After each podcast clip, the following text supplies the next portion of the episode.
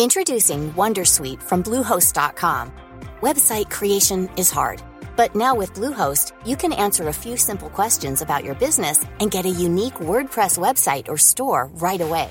From there, you can customize your design, colors, and content. And Bluehost automatically helps you get found in search engines like Google and Bing. From step-by-step guidance to suggested plugins, Bluehost makes WordPress wonderful for everyone. Go to bluehost.com/wondersuite.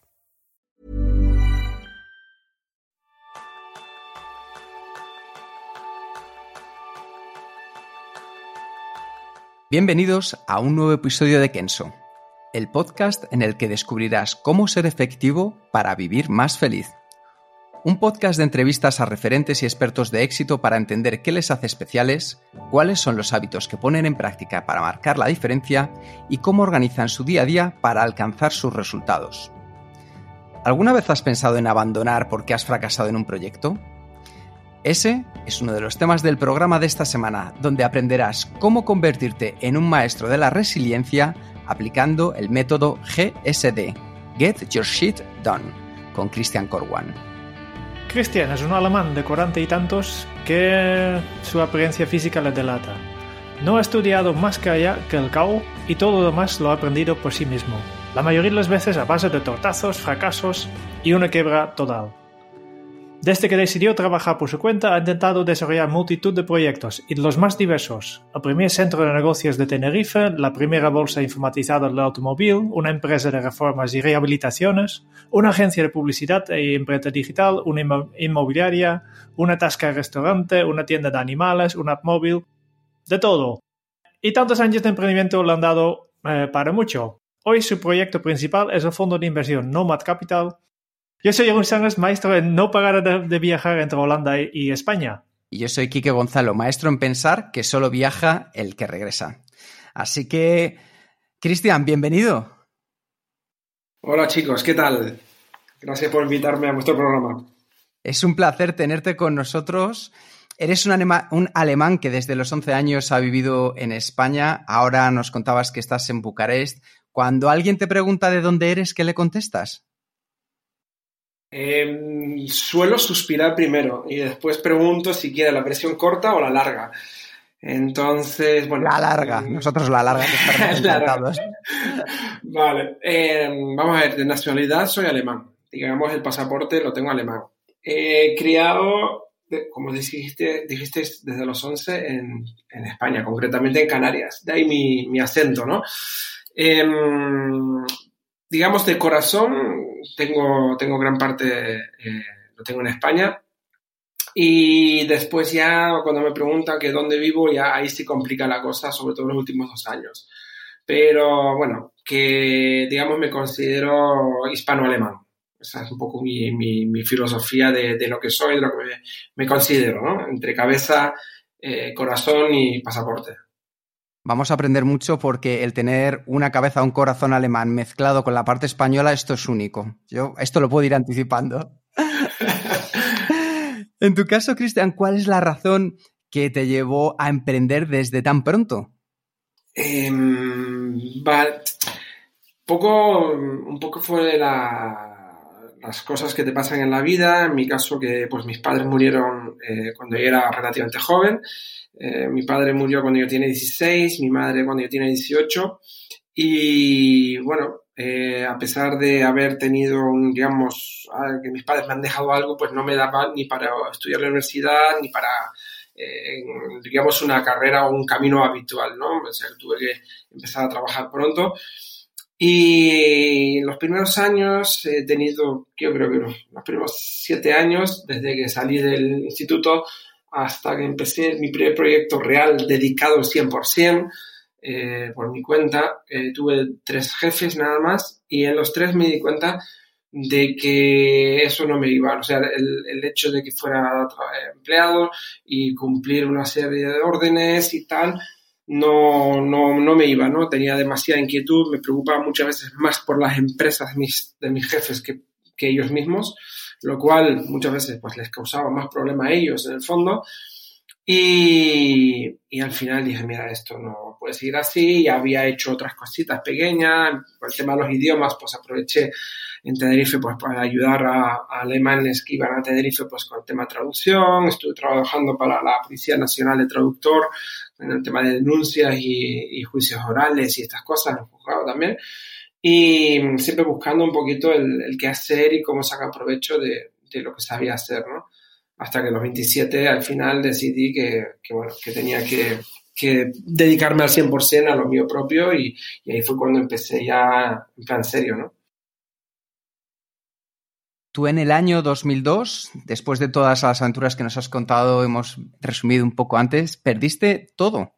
Tu empresa de reformas, tu coche, tu casa, dinero, desde luego. ¿Qué te hizo decidir en ese momento, Cristian, volver a emprender en lugar de buscar un trabajo estable como el que habías tenido con tus tres jefes anteriores? Pues básicamente, o sea, en primer momento el, motor mío de, decir esto no está acabado, porque es lo que normalmente lo primero que te apetece pensar, que todo es una mierda y esto no, no me lo merezco y por qué yo, etcétera, etcétera. Eh, el motor principal era mi hija. Mi hija tenía dos años y, y yo la veía y decía que, bueno, ella no tenía culpa ninguna de todo lo que había pasado y que había que salir adelante. Trabajé igual que, que la madre de mi hija, trabajamos en lo que podíamos, los primeros, el primer año básicamente, porque había que comer.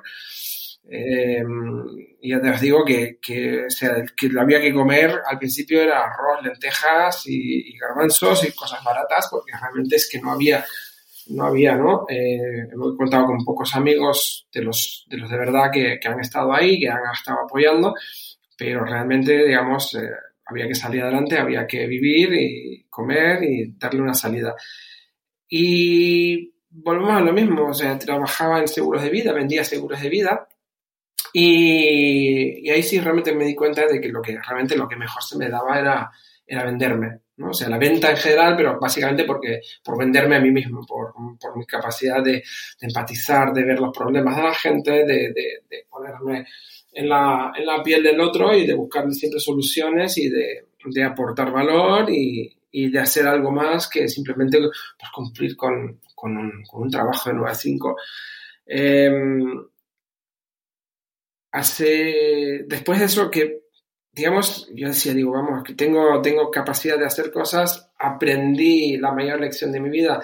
Bueno, realmente la, la aprendí años después, me di cuenta, y no hace tanto, de por qué realmente conseguí, eh, conseguí salir adelante después de la primera depresión, que fue darme cuenta de que todo lo que había pasado no había sido culpa de, nadie, eh, al menos no era de la gente a la que les echaba la culpa, ¿no? Porque yo echaba la culpa a todo el mundo desde los clientes que no me pagaban, al banco que, me, que no me quedaba más crédito, eh, la Seguridad Social, la Hacienda y, este, y proveedores que me embargaban o que querían embargarme, los que se quedaron con mi casa, y etcétera, hasta que me di cuenta que el único responsable aquí de todo lo que había pasado era yo, había sido yo, básicamente por haber tomado una serie de decisiones que nadie me ha obligado a tomar, sino que libremente he decidido tomar y que me había confundido, me había equivocado y que, que no debía haber hecho.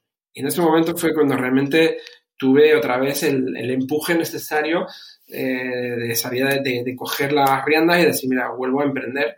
Y bueno, a través de una serie de circunstancias de reencontrarme con proveedores del pasado que me abrieron la puerta de par en par, me facilitaron el acceso a comprar unas maquinarias que, que me ofrecieron sin créditos directamente con ellos, digamos, pago aplazado, de repente vi otra vez mi, mi, mi empuje emprendedor y, y, volví a empezar. Y aparte una historia eh, impresionante, sobre todo porque eh, los golpes y las bofetadas que te ha dado la vida, que parece ser que han sido continuos desde un momento determinado, tú nunca te has dejado llevar. ¿Qué ha aportado para ti la resiliencia, esa capacidad de adaptación que tenemos las personas frente a situaciones adversas, en este caso a tu vida? Supervivencia. Tal cual, yo creo que realmente no...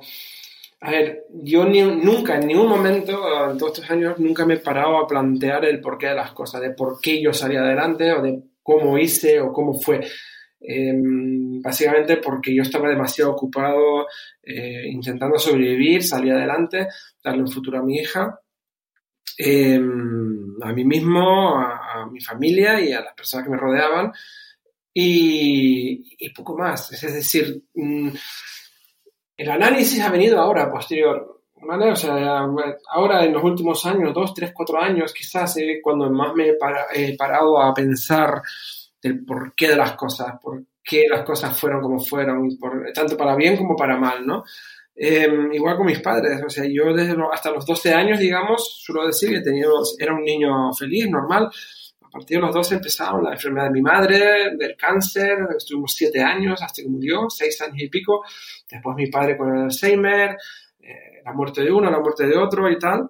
Y, y aunque cuando lo cuentas, la gente normalmente se queda en una cara así un poco en plan, wow, joder, qué putada, no sé, no lo sigo viendo, o sea, nunca lo he visto así porque en su momento estaba ocupado, era un adolescente más preocupado y más, no, preocupado, más cabreado con el mundo, con, con todo, por, porque lo típico, ¿no? Es ¿por qué yo? ¿Por qué mis padres? ¿Por qué mi madre? ¿Por qué mi madre ha tenido que sufrir tantos años eh, la enfermedad, luchar con todo lo que ha luchado y con tanto cabrón suelto por ahí y, tiene que morir una, una, mujer como ella? Entonces, eh, te digo, es, no sé si es, si es algo que tenemos dentro, es algo que con lo que nacemos o algo que vamos mm, fabricando dentro de nosotros para simplemente sobrevivir y, continuar adelante. Es un optimismo indestructible, porque también, evidentemente, no es así, porque también tengo mis momentos de, de bajón, como, como lo tenemos todos pero es el, el, no estar dispuesto a, a, a las riendas, a que otros tomen decisiones, un poco también mi, mi visión de la vida liberal libertaria, de que no quiero que nadie tome decisiones por mí, que nadie vele por mí, que ya me encargo yo de lo mío. Eh, y bueno, pues esta, digamos, esa visión para algunos idealistas, pero para mí al menos ha sido el motor de mi vida, ¿no? El, el seguir adelante y ya está. Yo tengo una hipótesis que cuando te escucho eh, has dicho, has comentado varias cosas, pero dos, dos cosas que me destacan. Primero es la enfermedad que tenía tu madre ya, ya desde, desde que tú, te, tú eres muy, muy pequeña, ¿no? Y, luego cuando después de la quiebra, que tú dices, vale, pues mi, lo, lo, que, lo que más sabes hacer es, es tu capacidad, o lo que mejor te sale es tu capacidad empática. ¿Tiene que ver uno con el otro? Puede ser, Puede ser. No me lo he planteado. La verdad que a mí me pillas, pero yo creo que, eh, evidentemente, cuando eres una persona, pues con. No, o sea, no me considero la persona más extrovertida del mundo, porque tengo amigos y, asociados que ya te digo que ya los envidio yo, de que son capaces de, entrar a una sala llena de gente y, y, hablan con todo el mundo en, en milímetros de segunda que yo acabaré saliendo de la misma sala también habiendo hablado con todos, ¿no? O sea, también tengo esa capacidad, pero no con tanto descaro y con tanta facilidad. O sea, tengo una cierta, tengo cierto nivel de, ridículo, de miedo al rechazo y tal, pero está claro que si eres capaz de, eh, ver las cosas de los demás, ¿no? De ser, ser empático, yo creo que facilita mucho las cosas, porque despiertas también eh, la que, te viene de vuelta, ¿no? O sea, que si tú te, tienes una facilidad de comunicar y de empatizar con los demás, los demás están también para ti ahí, ¿no? Eh, en este caso, em, he tenido la suerte y la sigo teniendo de, tener muchísima gente a mi alrededor em, que, me suman, ¿no? O sea, he intentado alejarme al máximo posible de, las personas tóxicas, em, porque al fin y al cabo, pues no avanzas, ¿no? O sea, no logras nada. Yo tengo, eso me lo dicen muchos, sobre todo los que están más cerca de mí, eh, tengo el defecto, entre comillas, de que quiero salvar a todo el mundo. O sea, que si veo a alguien con problemas, que eh, me vuelco a ver qué le puedo ayudar, en qué puedo aportar algo y muchas veces, pues eso, o sea, es, es, totalmente desinteresado, no es algo que después quiera venderle algo, sino simplemente saber dónde puedo ayudar porque eh, yo he tenido gente que me ayudaba, que gente que ha estado a mi lado y es quizás la, la forma de, de ver eh, qué, puedo devolver, ¿no? Que, han dado, que me han dado a mí en el pasado, pues yo lo quiero devolver. Y que esto, pues, no sé, no he querido que las cosas, los golpes de la vida, eh, me haya, que me manipulasen negativamente, ¿no? Porque te digo que siete años de cáncer de mi madre han sido duros. O sea, para ella, la que más, evidentemente, ¿no? Pero para un chaval de 12 años en adelante, hasta los 18, que cuando ella murió, eh, yo sé, siempre he dicho, cuando me cuando quebré y miraba hacia atrás digo, Dios, ¿qué, ¿qué, más me puede pasar? No puedo caer más bajo. He perdido todo. No tengo casa, no tengo coche, no tengo dinero, no tengo nada. Me, tienen que, me han tenido que prestar eh, 50 euros o 5.000 pesetas, ¿no? Era 2.000 euros, ¿sí? 50 euros para hacer la compra. Digo, ¿qué más me puede pasar? Pues sí, pues sí podría haber caído peor, podría haber acabado en drogas, podría haber acabado en alcohol, podría haber tenido una enfermedad yo mi hija y que encima de todo esto me vea con más problemas, ¿no? Eh, entonces, mm, bueno, es un poco el, el, tirar de uno mismo y, ver que tienes más gente que te depende de ti, gente que te mira, eh, gente que te ha dado, que tú dices, tienes que devolverlo, a lo mejor no a ellos, ¿no? El karma, ¿no? Que te dicen que, que las cosas te llegan y tú devuelves, pero que a lo mejor lo que te llega a ti no viene por el mismo lado. Así que al final el, que uno sea medianamente positivo y empático y te relaciones bien con tu entorno, desde luego ayuda en, gran manera. Eso, eso al menos creo yo. Cristian, una de las cosas que nos estás comentando, que es una experiencia brutal y la honestidad con la que nos lo estás contando, eh, pues desde luego que nadie de nosotros probablemente desearía tener esa situación, pero seguramente alguna de los oyentes que nos está escuchando sí que esté pasando por algo parecido. ¿Qué le recomendarías como primer paso para que sea un punto de inflexión en su vida, Cristian? Eh, muy buena pregunta, muy buena pregunta. Es que hay tantas cosas que, que querría o que, podría, que podríamos decir. Eh, una de las cosas que siempre cuando veo que la gente dice es que estoy muy mal y que estoy en un punto que no tengo salida y tal, o básicamente siempre se puede ir a peor, siempre hay gente que está peor que uno, eh, por mucho que a veces veamos que no hay salida o que no tengamos solución, eh, la hay. El problema mm, es normalmente cuando estamos tan negativos o nos vemos una espiral que nos tira hacia abajo, es que también el entorno que tenemos a nuestro alrededor no es favorable. Ya no me refiero al, entorno económico, sino a los amigos, a las personas, ¿no? Eh, porque es más fácil atraer la negatividad si estás mal que atraer positividad, porque no la ves, no escuchas a los demás. A mí lo que me ha ayudado muchísimo es tener personas aunque ya te digo, pocas, o sea, la verdad que no, no, ha habido mucha gente porque es lo típico de cuando estás bien, cuando tienes dinero y lo gastas con, con los que te rodean, pues tienes amigos hasta debajo de las piedras y, y, cuando estás mal la mayoría desaparece y se quedan los de verdad, ¿no? Y, y han sido ellos los que al final, al final tiran de ti y te, digamos, no te solucionan la vida porque Mira, hay una historia muy, yo creo que muy característica para esto, donde, digamos, se puede entender lo que a mí me ha costado hasta que esta, esta persona me lo puso ante los ojos. Resulta que, que, digamos, la persona que más cerca estuvo de nosotros eh, me decía, dice Cristian, tú no puedes seguir saliendo con ese coche con el que estás yendo a vender los seguros, no puedes, básicamente porque es viejo, se está rompiendo pedazos, porque era un Ford Sierra del año 88 que tenía que agarrar la puerta con un brazo así por fuera, no porque estaba guay tener la ventanilla abierta hacía buen tiempo, sino porque la puerta se abría, eh, estaba rota y yo no tenía para repararla y entonces la agarraba así con el codo y, y me dijo, oye, eh, que me voy a comprar un coche nuevo y tal, ¿quieres el Mercedes mío? ¿Lo quieres comprar? Y digo, mira, esto casi se rosa ya, sea, vamos, eres un pedazo de cabrón, ¿cómo se te ocurre decirme esto? Claro que quiero, pero ¿cómo te lo voy a pagar? Vamos, es que es imposible. Y me dice, pero no tienes 150 euros para pagarme al mes. Digo, hombre, a ver, puede ser que un mes sí y otro no, no lo sé. Dice, bueno, pues vamos a intentarlo. Y digo, mira, no estés con broma, porque tú sabes que esto pasa una broma de mal gusto. Y dice, venga, va.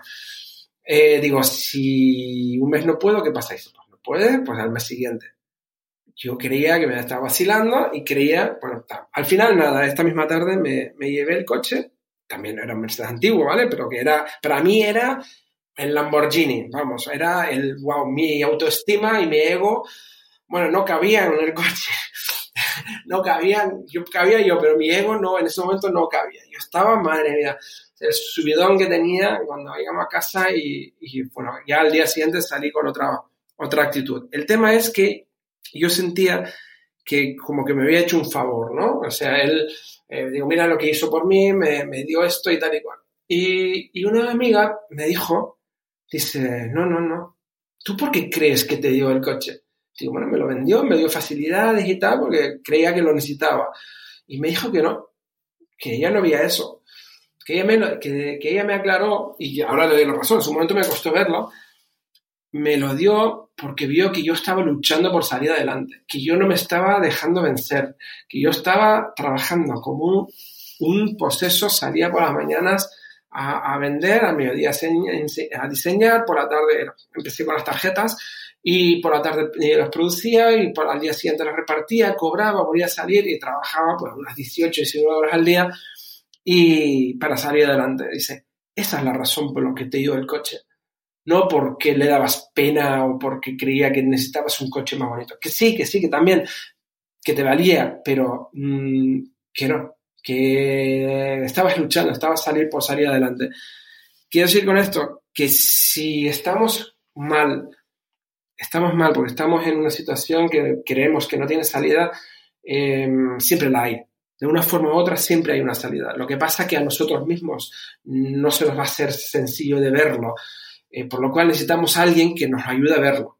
Es decir, tenemos que buscar las personas, eh, rodearnos de las personas que nos pueden ayudar.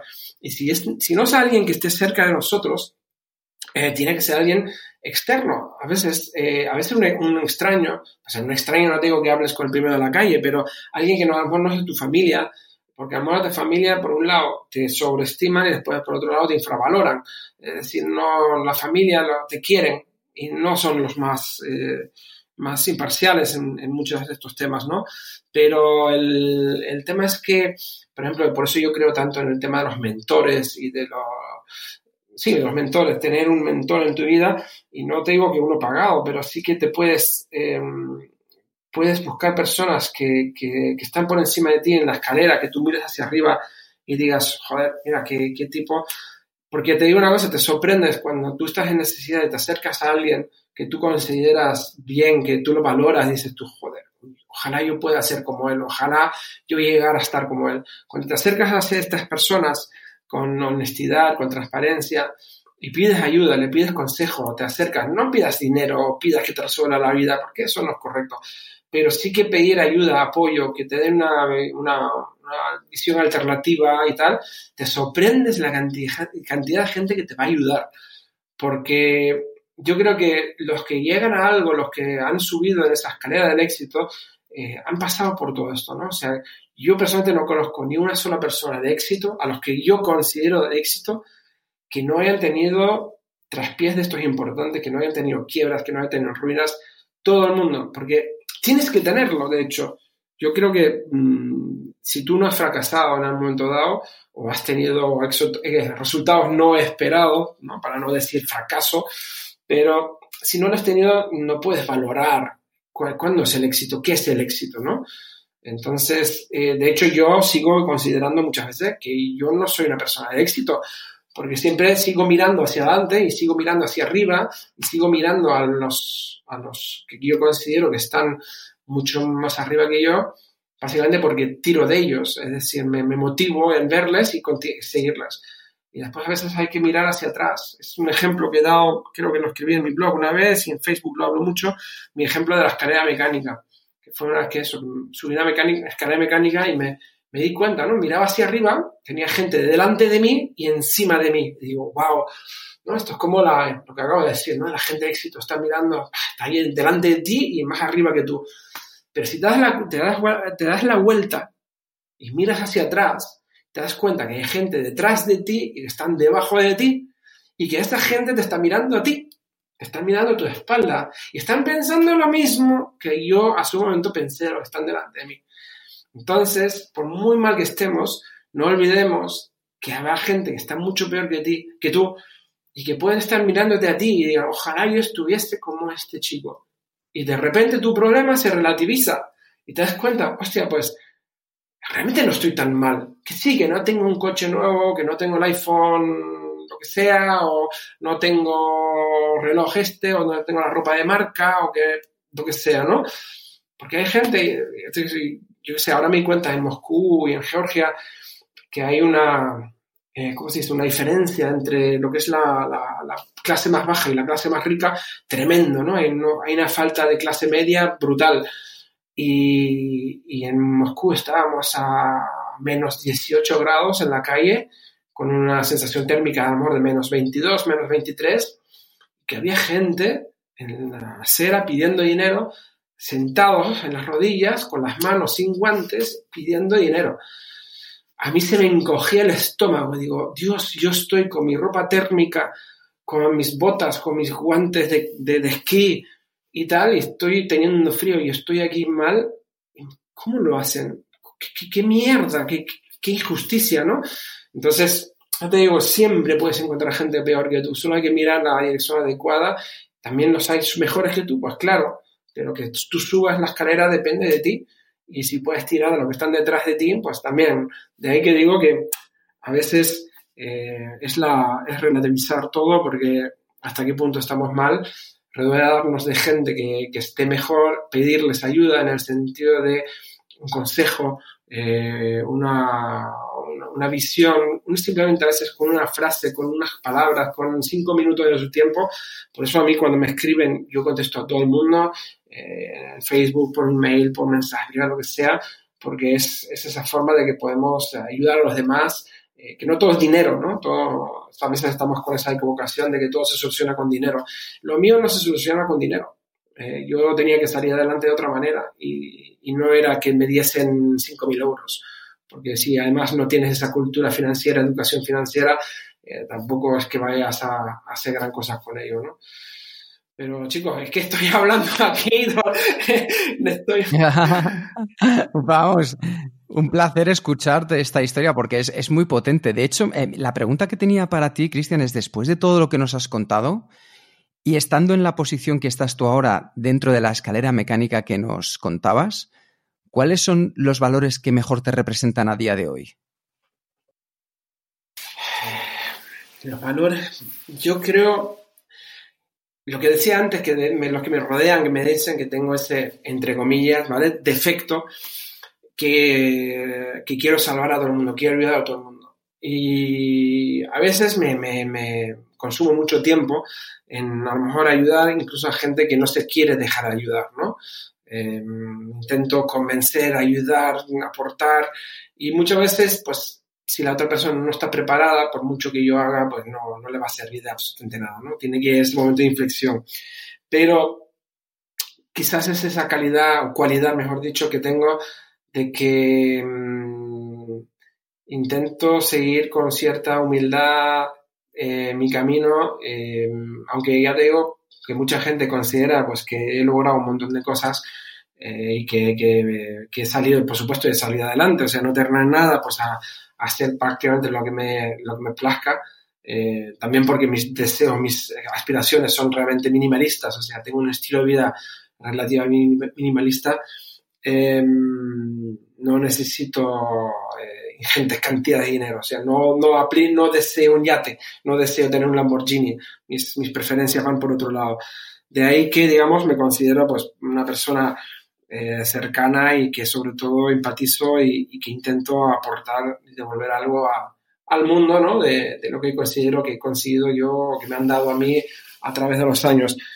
Y, quizás ese valor de, digamos, de, de, la cercanía, de la humildad o del, junto con el, mi motivación permanente de emprender, de convertir ideas en, en, algo que funcione, pues yo creo que es mi mayor capacidad, ¿no? De hecho es lo que yo hoy por hoy eh, hago el dinero que, o sea, me genero mi, mi, dinero a través de la consultoría, de, desarrollar ideas, porque es lo que me gusta, soy creativo y sobre todo, eh, digamos, no aplico la teoría, sino la, pura práctica. Teoría esta de, de, estudiar, como he dicho al principio, yo no he estudiado, nunca, nunca he estudiado ninguna carrera de estas tradicionales o oficiales o lo que sea, sino todo a través del, del aprendizaje de prueba-error, escuchar a los que para mí supuestamente saben más que yo, aprender de ellos, probarlo, aplicarlo y, y de ahí sacar pues cosas prácticas, ¿no? No, no tanta teoría y de tanto rollo, de ahí mi aversión a los vendehumos. La gente me conoce, sabe que, que, que, se me ponen los pelos de punta y probablemente muchas veces no me puedo callar, desenmascaro de cierta manera cuando hay gente que está intentando sacar eh, pasta a, al, al, al, que tanto anhela hacer algo, que cree que gastándose X euros en un curso pues va a poder hacerlo, va a lograr ser millonario sin esfuerzo. De hecho, es una de las bromas que hago cuando se habla eso del, del eh, hazte millonario sin esfuerzo o triunfa sin tal o lo que sea. Digo, claro, yo voy a escribir mi, primer libro que se va a titular Mi éxito fulminante eh, que solo me ha llevado 20 años, ¿no? Eso de, de, que te vengan las cosas hoy por hoy, claro, la gente hoy escucha a lo mejor la historia, dice, joder, tal, y te ven y dicen tú, oh, qué fácil, o que si lo ha logrado, si ha conseguido esto, es que algo malo está haciendo, ¿no? Este está robando, este está haciendo algo raro. Joder, que yo 20 años, que son 20 años, no me contéis historia, no me contéis películas, eh, que, que, el éxito, ya te digo, un éxito de verdad no te llega de hoy para mañana, ¿no? O sea, la gente que no tiene puta idea, que se hace un curso de, de, de, cualquier cosita y después al día siguiente salen diciendo que son expertos en X materia. Eh, no considero que haya que hacerlo, o sea, antiguamente se dice lo de las 10.000 horas de maestría y tal, igual. Se puede hacer experto simplemente sabiendo mucho más que los demás sobre un tema concreto. Entonces puedes considerarte experto. El problema es que nos lo consideramos nosotros mismos. Bueno, yo no me lo considero, pero la gente que lo dice se consideran ellos y el que tiene que considerarlo es el, el otro, ¿no? El usuario, el que, el que les sigue. Si, tiene que evaluar si uno es experto o no. Y me acabo de dar cuenta que creo que me ayuda el tema. Estoy hablando de algo que no tenía al cuento. Eh, de hecho, en, en una de tus frases dices que la mayoría de los consejos no funcionan porque las personas que los dan nunca han, lo han puesto en práctica. Sí. Y el éxito que han tenido ha sido haciendo negocios con esos consejos. Claro. ¿Cuál crees que tú, que es el porcentaje de vendedores de humo que, que te has encontrado? Wow. Brutal. O sea, depende de donde mires. Claro, eh, el problema es que si miras offline, eh, hay, muy pocos, porque ahí no, no, tienen, no tienen tierra fértil donde hacer sus cosas. Online, muchísimos. O sea que el porcentaje no sabría decirte, pero yo creo que, digamos, el, el vende humo tiene una capacidad de, de, promocionarse brutal. Es decir, que, que, sabe estar en todos lados y de hecho tiene que estarlo, tiene que llegar a un gran público para poder mantener eh, su, su, negocio. Eh, los que de verdad son gente que saben, eh, o bien simplemente, pues que también es verdad que o bien se valoran tienen unas, unas tarifas y unos horarios quizás por encima de, de lo que la media puede pagar, básicamente porque valoran su propio trabajo. Eh, porque claro, el vende humo es que normalmente el vende humo mm, rara vez realmente cobra muchísimo dinero. Cobra algo que sabe que la gente puede pagar y que está dispuesto a, pagar de una forma sencilla, que no hay que estar tampoco complicándose la vida para hacerle eh, pagar, ¿no? Eh, pero por desgracia hay demasiados. Lo bueno, que yo creo que cada vez más eh, la gente se está dando cuenta de que hay unas ciertas, una serie de premisas que no se dan. O sea, todo esto de, que te puedas hacer millonario sin esfuerzo o que te puedas hacer un negocio de éxito en un fin de semana y tal, yo creo que cada gente, menos, menos gente se lo cree. Eh, la gente puede, o sea, también es que con, fijaos que yo creo que la, a veces es un poco que no queremos investigar si esa persona está diciendo la verdad o no, porque cree que realmente queremos creer que nos está diciendo la verdad. Porque es tan sencillo como empezar a usar Google y buscar un poquito y, rascar un poco en la superficie eh, para darte cuenta de que, o sea, para descubrir si alguien está mintiendo o no. Eh, hace unos días yo publiqué en mi Facebook y tal, algunos comentarios de una persona eh, no en Facebook, pero fuera de Facebook, a una tercera persona que decía que yo era un criminal. Eh, criminal, tal cual, por, por, eso, ¿no? Por ayudar a mis clientes, a, mis clientes y amigos a ganar legalmente más dinero con su dinero, invirtiendo, o de intentar reducir de forma legal eh, su factura fiscal y, bueno, proteger su patrimonio y quitarlo un poco a mano, quitarlo de, de digamos, de, cercanía de que te lo pueden ya hacer hackear o que los gobiernos te, se queden con tu dinero así por así. Y decía que yo por eso era un criminal. Em, digo, bueno, si yo fuera un criminal, eh, yo no estaría tan expuesto públicamente. Es decir, pones mi nombre y apellido en Google y te salen tropecientas páginas eh, de no sé ni cuántos años atrás y, lo vas a encontrar todo, o sea, incluso donde tengo ciertas empresas, porque algunos países tienen los registros mercantiles son públicos, o sea, podrías encontrar prácticamente todo de mí. Eh, si yo fuera un criminal, ¿lo crees que yo haría eso? Y así, si tú lo, o sea, hablando de mí mismo, si lo aplicásemos a, las otras personas, pues simplemente con buscar un poco y, rascar la superficie te darías cuenta, ¿no? Porque al final al cabo la historia habla de cada uno.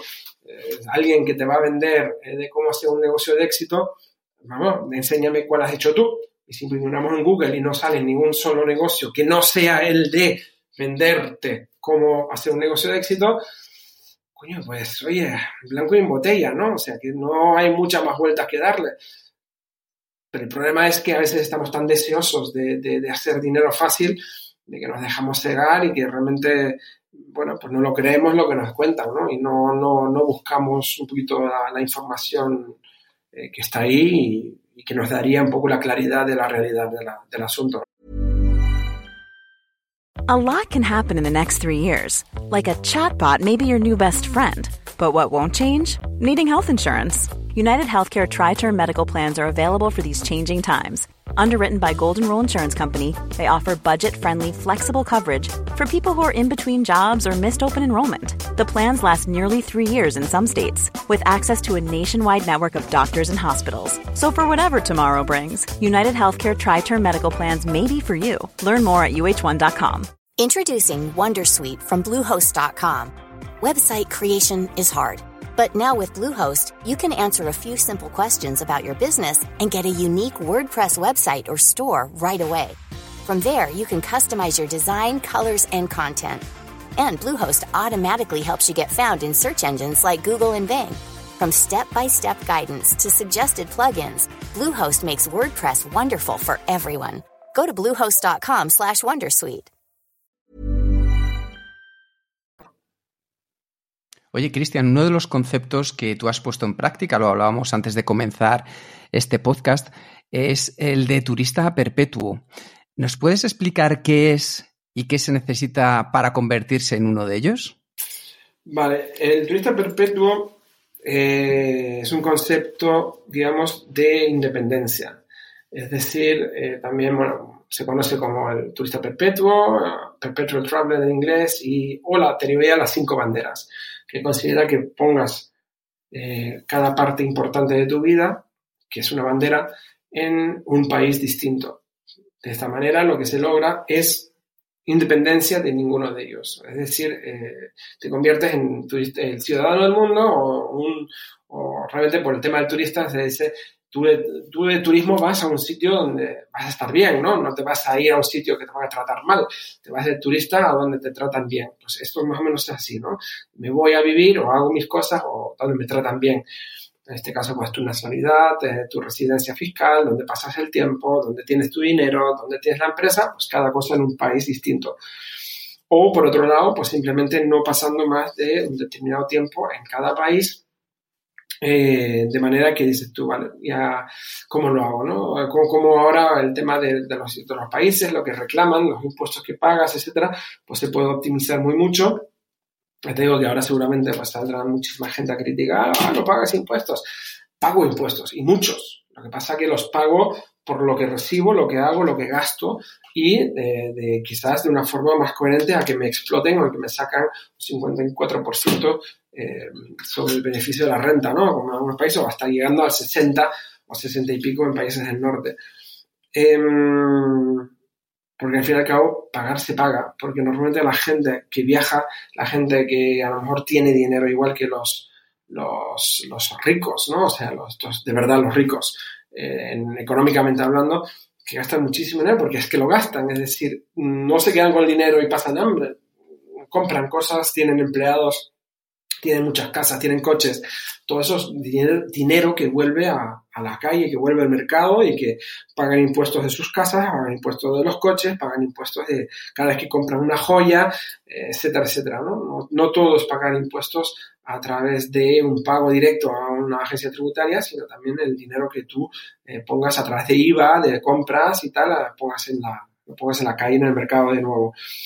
En mi caso, yo, pues ahora mismo legalmente pues no pertenezco a ningún país, en el fondo.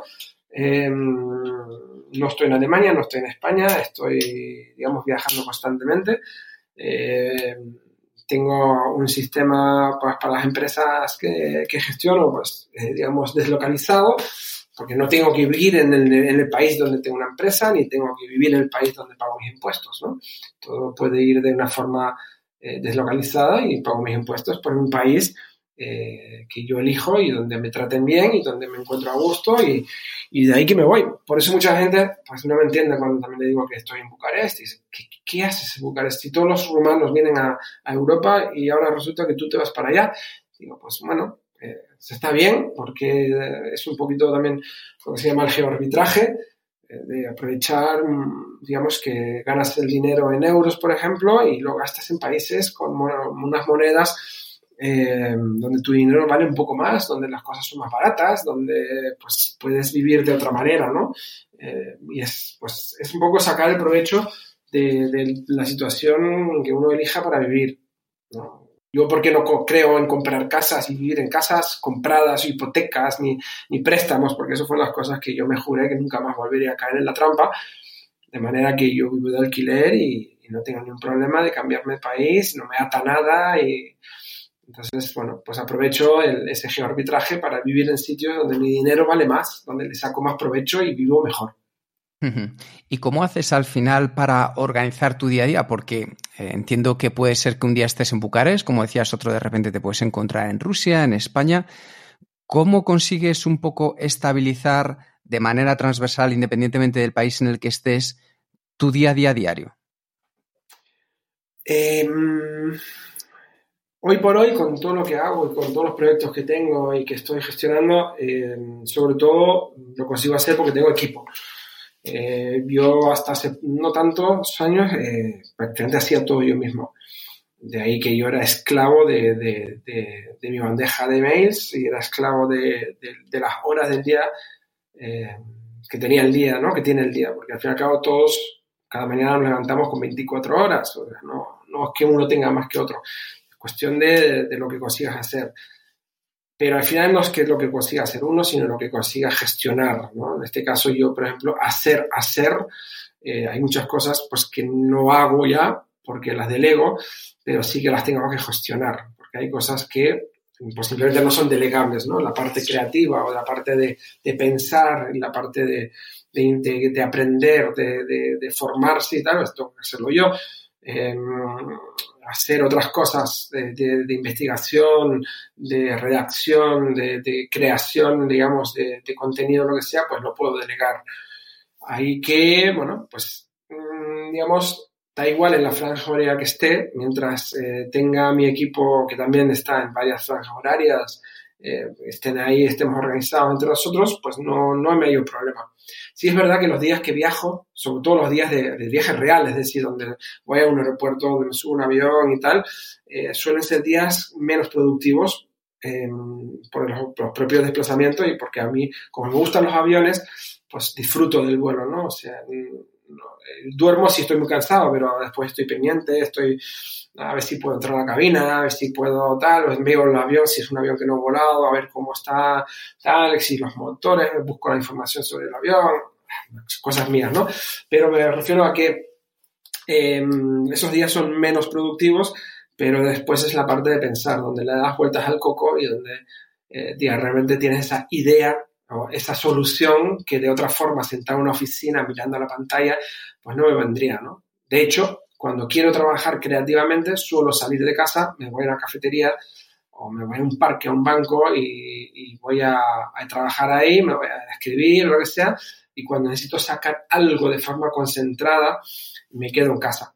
De ahí que, por ejemplo, yo no soy usuario de coworkings, no, no van conmigo, no puedo. Voy a un coworking o voy a un sitio, digamos, eh, para socializar, para a lo mejor esos, esos días que estoy una semana encerrado y me da el síndrome de ermitaño y digo, bueno, tengo que volver a hablar con gente de forma cara a cara, no, no, no está bueno que esté aquí tanto tiempo encerrado pero no soy capaz de trabajar en coworking, hay demasiada distracción, ¿no? Necesito mis horas concentradas y con eso, al fin y al cabo, pues mm, consigo sacar las cosas adelante.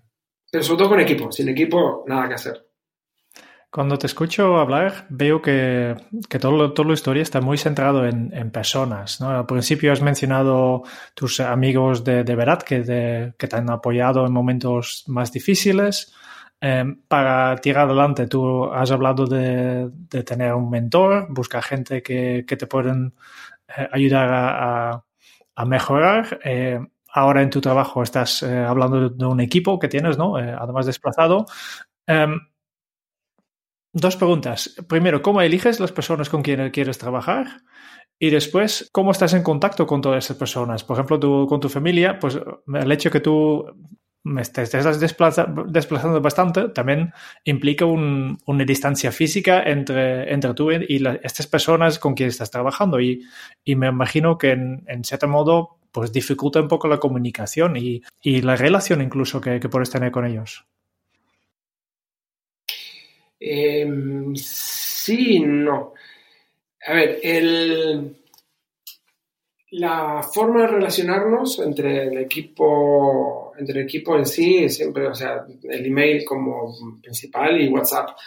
Eh, con clientes y con, sobre todo cuando son temas más privados, sobre todo usamos Telegram. Eh, y, y después con la, con la parte donde trabajamos en finanzas y tal, con el mundo cripto que estaba eh, por, por, digamos, por eh, ¿cómo se dice esto? Ay. Bueno, el Discord, que se ha convertido, que era para gamers y tal, pues se está usando mucho en el, el mundo de los traders, por, por, por, no sé por qué realmente. Bueno, ellos lo usan y yo me acostumbré a ello, básicamente. Pero hay una, hay una interacción, yo creo que incluso casi más, más cercana y de más, más inmediata que si estuviésemos todos en la misma oficina. Eh, el, el, hecho, te digo, hoy en día no comunicarte con gente, ya sea familia y, amigos o compañeros de trabajo o, miembros de equipo, es porque uno no quiere. Es decir, lo tenemos todas las herramientas, desde audio a texto a vídeo, videoconferencias de, de 100 personas, o se puede hacer lo que nos dé la gana y todo gratuito. ¿no? O sea, es, es, brutal las, las opciones que tenemos. El problema quizás venga más de la, del cambio de chip, ¿no? el, el cambio de mentalidad de que si vienes de un mundo donde eh, importa más la presencia física de un trabajador a cambio de un dinero y que si se va antes crees ya que, que no está siendo productivo o lo que sea, claro, si los tienes en remoto y no los puedes controlar si están dedicando X tiempo, pues evidentemente tienes un problema, tienes un problema gordo. No puedes, o sea, te cuesta, te va a costar horrores adaptarte a trabajar a distancia una de las cosas, eh, digamos, un poco la primera pregunta de cómo elijo, la gente que ahora mismo está conmigo, yo creo que ni siquiera los elegí yo, o sea, me eligieron ellos a mí. Eh, una de las cosas eh, donde coinciden las personas que, Elizabeth y Laura, que están, digamos, que son mi mano derecha y mano izquierda, digamos, ambas han coincidido en decir lo mismo. Trabajan conmigo no por dinero, eh, porque podrían ganar más dinero con, en otro, en, en otro lado. Eh, trabajan conmigo por lo que aprenden también, porque les dan valor a, a, lo que aprenden de mí, pudiendo trabajar conmigo mano a mano, día a día. Eh, aparte de, evidentemente, en trabajo en remoto, que ambas mmm, coordinan sus vidas privadas a, acorde al trabajo o el trabajo acorde a su vida familiar.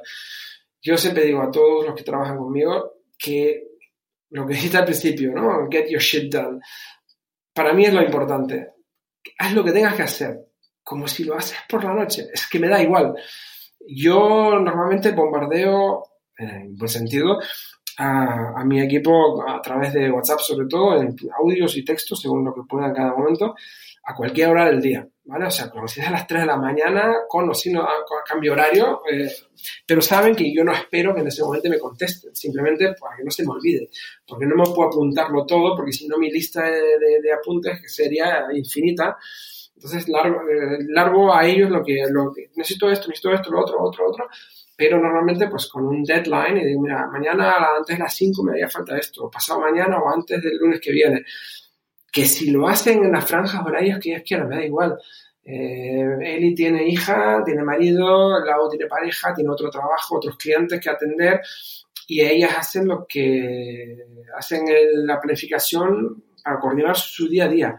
Eh, y ya está. Entonces, eso, aparte también, evidentemente, tiene un valor para ellas brutal, porque yo, me, yo pago por resultado o pago por resultado o pago decir, mira, aquí te, es una cuota, hacemos un fijo, una especie de iguala, que hay meses donde se hace, trabaja, se trabaja más, hay trabajos que meses, meses que trabaja menos y es la media que al fin y al cabo la, la que manda, ¿no? Y, y, de esta manera también me quito, no miro si han estado dos horas, tres horas, media hora.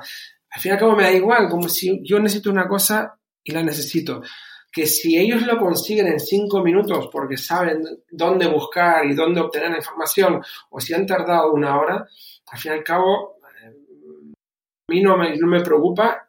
Ellas saben que tampoco les preocupa cuando no pueden hacer una tarea porque no tienen más tiempo, me lo dicen, o se piden ayuda entre ellos, ¿no? También con las demás, que son quizás menos permanentes, o sea, tienen menos dedicación de horas, em, y se, se ayudan entre sí o nos apoyamos. Pues no se puede, no se puede. Pero quiero decir que aquí no todo es cuestión de dinero, ¿no? Eh, la gente que normalmente trabaja conmigo es eh, porque realmente eh, vemos un valor mutuo y hay una, sobre todo una calidad humana que, que es la, la, que, digamos, nos une.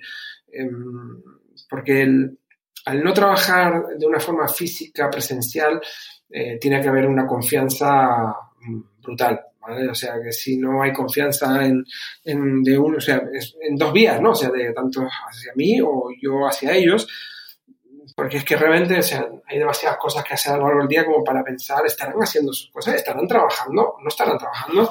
Como si están en la playa, vamos, que me da igual. Mientras se haga lo que haya que hacer, pues no, todos contentos. Y la remuneración al fin y al cabo se ajusta, ¿no? O sea, aquí yo creo que eh, todos nos gustaría ganar más y, si hacemos más y somos mejores y conseguimos sacar proyectos nuevos y hacemos un trabajo tal, pues ganamos más. Y hay meses pues, que, no, que no queremos trabajar tanto, pues se trabaja menos y se gana menos. O sea, un poco es la calidad de vida con el tiempo invertido y que al fin y al cabo es un, poco que tiene que ver una cosa con otra y se va compensando. Todo lo que nos has explicado para mí es, una historia realmente inspiradora pero tampoco queremos robarte demasiado tiempo. Por tanto, antes de, pasar al cuestionario final que hacemos con todos los invitados, mm, una última pregunta, que es si tú tienes alguna pregunta final, siguiente paso, sugerencia o mensaje para los oyentes de este podcast. Bueno, dentro, es que me tenéis que cortar, ¿eh? O sea, cuando veis que se me, va la pinza, porque a veces cuando me dicen al final la última frase y, diez minutos más tarde sigo hablando. Em, yo creo que digamos, eh, esto, el tema, que se habla mucho de que hay que seguir la pasión de cada uno y tal, eh, hay, es una cosa donde, saben que yo pongo mucho el dedo en la llaga. Yo mm, creo que hay que seguir la pasión, si la tienes pasión en algo, está muy bien que la sigas, pero sobre todo apelo mucho y lo haré siempre que pueda, de ahí que aprovecho ahora para decirlo, em, hay que ser realista, ¿vale? Hay que ser realista. A veces la pasión que tenemos y que realmente eso nos toca el corazón no nos va a dar ingresos para vivir. Si somos capaces de convertir una pasión en, un, trabajo, en algo que nos van a pagar por ello y nos van a pagar lo suficiente como para justificar todo el esfuerzo que le dediquemos, perfecto. El sueño hecho realidad. Pero, y es lo que estoy viendo yo y lo que en cierta manera me ha pasado muchas veces, esa pasión que tenemos dentro, pues no, no da. O sea, es que no, porque no es lo que nosotros queramos hacer, sino es lo que los demás están dispuestos a pagarnos por ello, ¿no? Eh, entonces, por ejemplo, me pasó a mí con la empresa de tarjetas. Yo lo empecé a hacer con las tarjetas plásticas porque había un mercado y había, había gente que, que las quería y realmente, pues, pude salir adelante y crearme una empresa que lleva 12 años funcionando gracias a ello. Después, ahora que ya la empresa funcionaba, he podido realmente dedicarme a mi pasión, ¿no? que es ayudar a los demás, crear, que estamos en ello, la consultoría, crear la empresa consultoría de desarrollo de ideas de negocio, no proyectos o no marketing, no, no, ideas, convertir ideas desde cero a proyectos desarrollados y rentables y validados y escalados, que es lo que a mí me apasiona, coger una idea y darle vueltas, vueltas y vueltas y vueltas hasta que esa idea inicial que era para el barrio del pueblo donde vive a convertirlo en un negocio global, nacional, regional lo que sea, pero escalarlo, crearlo, validarlo, ver si es viable. Después, mi pasión por el tema de las finanzas, ¿no? que tiene doble sentido, que he podido al final, el año pasado, empezar con el tema de Nomad Capital, que es la parte de inversión. Eh, porque yo no, nunca me había dado cuenta de la importancia, no de ahorrar, porque ahorrar no sirve absolutamente para nada si de verdad quieres protegerte el día de mañana contra eh, el abuso de las pensiones estatales, que, ya digo es el mayor atraco a mano armada que hay hoy en día de los gobiernos hacia los ciudadanos, eh, donde he dicho, oye, hay que hacer algo más, no se puede dejar esto en manos simplemente de unos bancos que nos roben o unos gobiernos que nos roben, hay que buscar maneras de mm, multiplicar el dinero de la gente como el mío mismo. Yo empecé con el mío y poco a poco están sumando hasta ahora 55 inversores y que estamos haciendo, estamos creciendo y estamos haciendo cosas nuevas para que más gente pueda beneficiarse.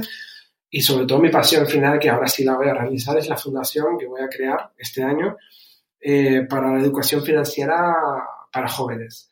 Es decir, que hay muchas cosas donde yo si hubiese tenido, mis padres velaron por mí, velaron por mi bienestar para que no me faltase, porque podría haber estado peor con 19 años y sin un duro en la calle. No lo tuve porque ellos tuviesen, tuvieron previsión eh, y, procuraron que hubiese un dinero para yo poder continuar el primer tiempo solo.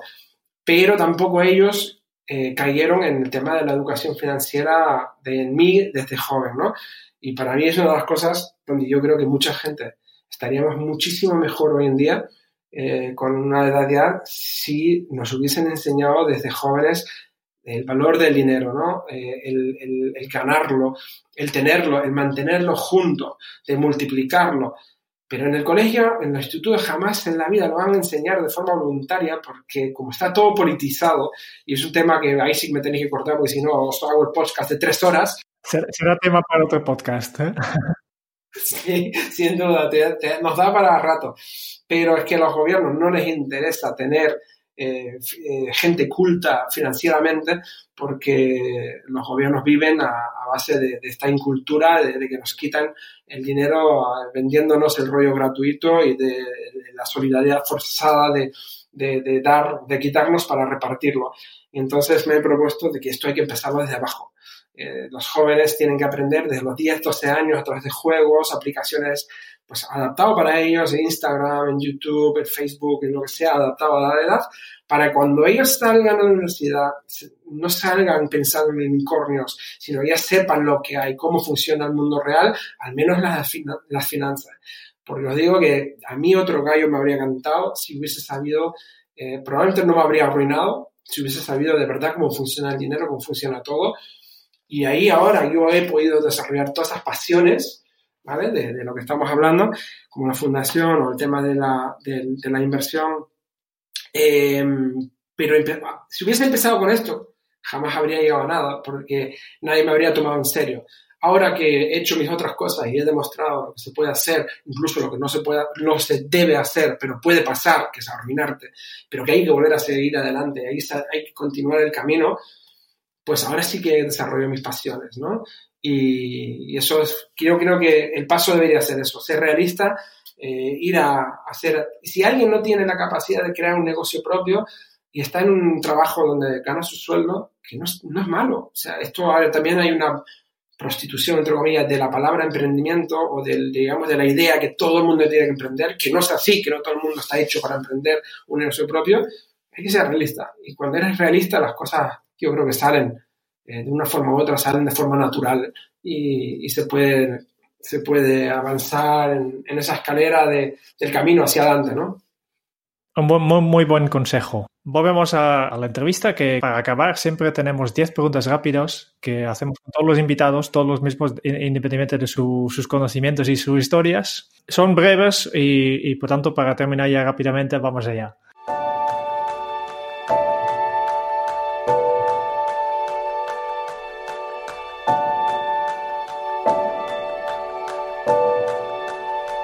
Primero, ¿cuál es tu lema?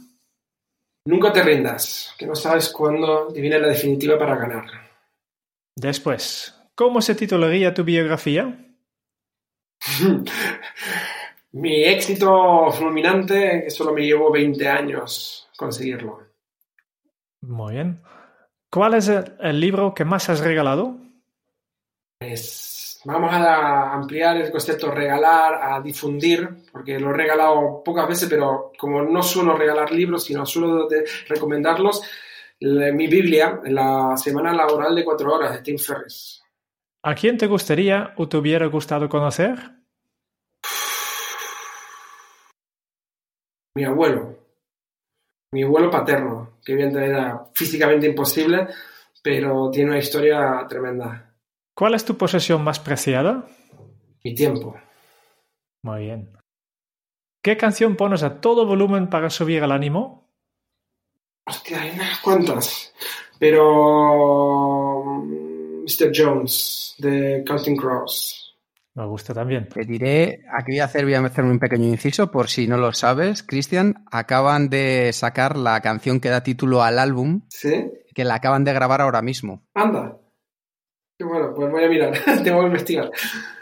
¿Cuál ha sido la pregunta más interesante que te han hecho? Hostias. Pues mira, la pregunta que ha salido hoy y que yo creo que ha, empezado con todo esto hace unos años. Mm, ¿Cómo fui capaz de volver a salir adelante después de arruinarme? ¿Qué se te viene a la cabeza cuando piensas en la felicidad? Hacer lo que me da la gana. Muy bien, has contestado exactamente lo mismo que yo. no lo sabía, ¿qué conste? ¿Qué película volverías a ver cada año? ¡Wow! ¿Qué película? Yo creo que Rocky. Un clásico. Sí. Poco original, pero sí. Y ya para terminar, si tuvieras que dejar un mensaje en una cápsula para tu yo del futuro, ¿qué le dirías? ¡Wow! ¡Qué buena pregunta, coño! Eh, pues mi lema, básicamente, porque es lo que siempre tengo, nunca abandones que es que cuando abandonas puede ser que a un metro de ti tengas la solución. Con esto ya, ya vamos terminando, pero antes de esto queremos hacer un breve resumen de todo lo que hemos podido aprender de ti. Y este nos ha preparado Kika. Alemán de pasaporte, criado en Canarias, de corazón español, turista perpetuo y ciudadano de su vida. Así es, Cristian. Cristian ha sido de una honestidad brutal consigo mismo y con nosotros. Ha compartido su experiencia vital, donde cuando todo parecía encaminado a decir hasta aquí, Cristian dijo esto no se ha acabado y voy a crear mi futuro. Puso en práctica la mayor lección de su vida. Todo lo que había pasado no era culpa de los otros, el único responsable era él, se alejó de las personas tóxicas y de un entorno que no era favorable, porque ese es el primer paso para abandonar la espiral que nos tira hacia abajo y no nos permite sobrevivir. Y se unió a las personas que le sumaban, que le apoyaron en su lucha continua por salir adelante y por descubrir una salida, porque siempre hay una que nos está esperando. Una metáfora marca su vida y es la de estar en una escalera mecánica, donde hay gente delante que te sorprende cuando te acercas a ellos con honestidad, transparencia para pedir ayuda y para que te ofrezcan una visión alternativa, porque ellos también han estado en la parte de abajo. Y luego están los que vienen detrás, a los que Cristian ayuda a continuar su camino. Positivo, empático, cercano. Hoy hemos vivido una historia inspiradora basada en una motivación permanente por emprender por buscar siempre una salida y por devolver a la sociedad parte de lo que te ha dado. Si la tienes, sigue tu pasión y siempre sé realista antes de convertirla. Muchísimas gracias por tu tiempo y por tu historia, Cristian. Chicos, muchísimas gracias. Tengo los pelos de punta. este resumen, la verdad que no lo esperaba tan, tan bonito, pero nada, muchísimas gracias por invitarme y ha sido un placer estar aquí con vosotros. Y con todos los oyentes, evidentemente. Efectivamente. Lo que nos ha puesto los pelos de punta es tu historia. ¿eh?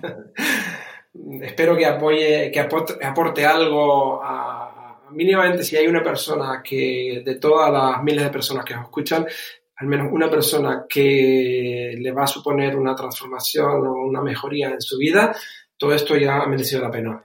Pues muchísimas gracias. Y muchas gracias también a todos los oyentes por escuchar este podcast de Kenzo. Si te ha gustado, por favor, únete a nuestro newsletter en kenzo.es barra newsletter para recibir una vez al mes un correo electrónico con los mejores consejos para mejorar tu efectividad personal. Y si quieres conocer más sobre Kenzo y cómo podemos ayudarte a mejorar en tu día a día, puedes visitar nuestra web en kenzo.es. Te esperamos en el próximo episodio del podcast de Kenso, donde Jerún y yo buscaremos más pistas sobre cómo ser efectivo para vivir más feliz. Y hasta entonces es un buen momento para poner en práctica un hábito Kenso. Nunca pierdes, solo aprendes. La cuestión no es fallar, sino hacerlo mejor la próxima vez. Hasta dentro de muy pronto. Chao.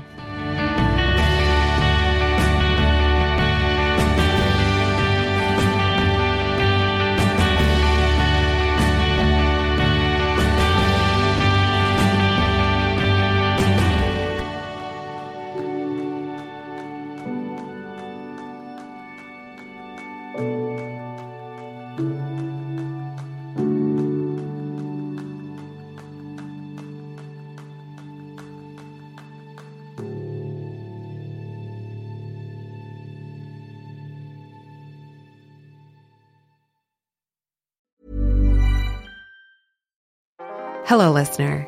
Is it me you're looking for? As brands, we're always wanting to make a connection, to find the person you can rely on, the one that's there every week, month, or year, and always has your back when you need them the most.